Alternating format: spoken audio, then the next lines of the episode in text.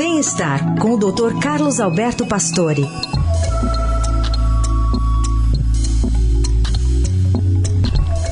Tudo bem, doutor Pastore? Bom dia.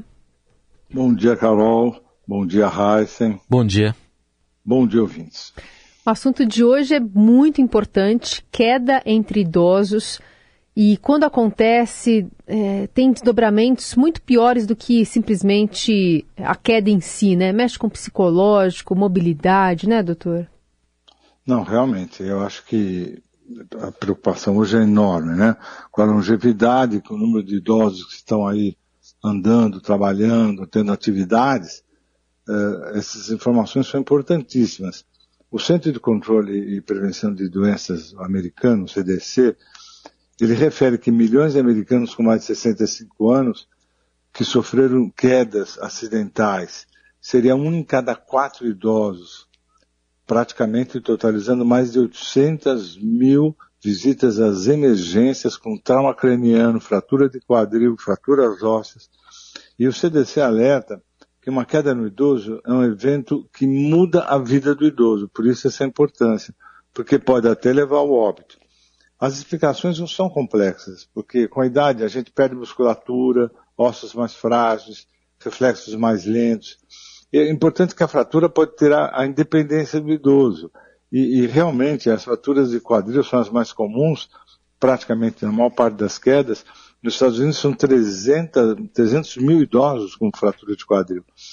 Agora, os fatores de risco se combinam, né? Porque além dessa fraqueza corporal que a gente comentou, principalmente em pernas, tem a dificuldade para andar, enxergar e ouvir também são fatores hoje muito importantes, que você não ouve bem, você não enxerga bem, facilita isso realmente. E as maiorias das quedas acontecem em casa, 60% em casa, 30% na, na via pública e 10% em hospitais. Assim, atividade física, como sempre a gente fala, é fundamental. Quer dizer, você precisa ter força em pernas, é trabalho de agachamento, ter perna forte, para não ter aquele passinho do idoso inseguro. É, deixar sempre a casa mais segura, né? Tirar tapete, ter luzes de advertência, corrimão. E principalmente móveis, né? Coisas que você possa passar na frente, ter muito cuidado até com, com passeios com cães, né? Eu vi a descrição dizendo que dependendo da, da, força do cão, ele pode arrastar o idoso e já trazer quedas da mesma forma. Quer dizer, os idosos podem fazer de tudo, mas com muita calma, com muito exercício para poder evitar esse tipo de queda que realmente leva a vida do idoso por um caminho muito ruim. Né? E uh, tem alguma prevenção que já deva começar mais cedo, doutor Pastore? É, é, é o que a gente estava comentando, viu? Assim, força de, de, exercício físico. Não, não há dúvida hoje que é, cada vez mais a gente chama atenção para atividade, que, claro, não precisa ficar idoso para fazer exercício, você deve estar fazendo sempre, mas a, quando você tem idade acima de 60 anos, principalmente, você precisa ter esta rotina para ganhar musculatura de pernas e musculatura de braço.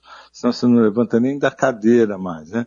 Então, é fundamental que você faça esse trabalho para prevenir principalmente essas coisas que nós, nós, estamos descrevendo, porque uma fratura, um indivíduo que tem uma fratura do quadril fica três meses acamado, sem quase andar, às vezes o indivíduo não consegue andar, quer dizer, isso piora as, as outras doenças e isso é um risco muito grande para idosos.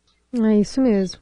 Muito bem, doutor Pastore trazendo esse alerta importante, né, do exercício físico, especialmente para o idoso, para ter essa mobilidade, ter autonomia e, e evitar quedas, né, que no final das contas se prolongam aí até pelo estado de saúde mais frágil, né, da pessoa idosa. Sim. Doutor, obrigada por hoje, viu? Até sexta. Até sexta.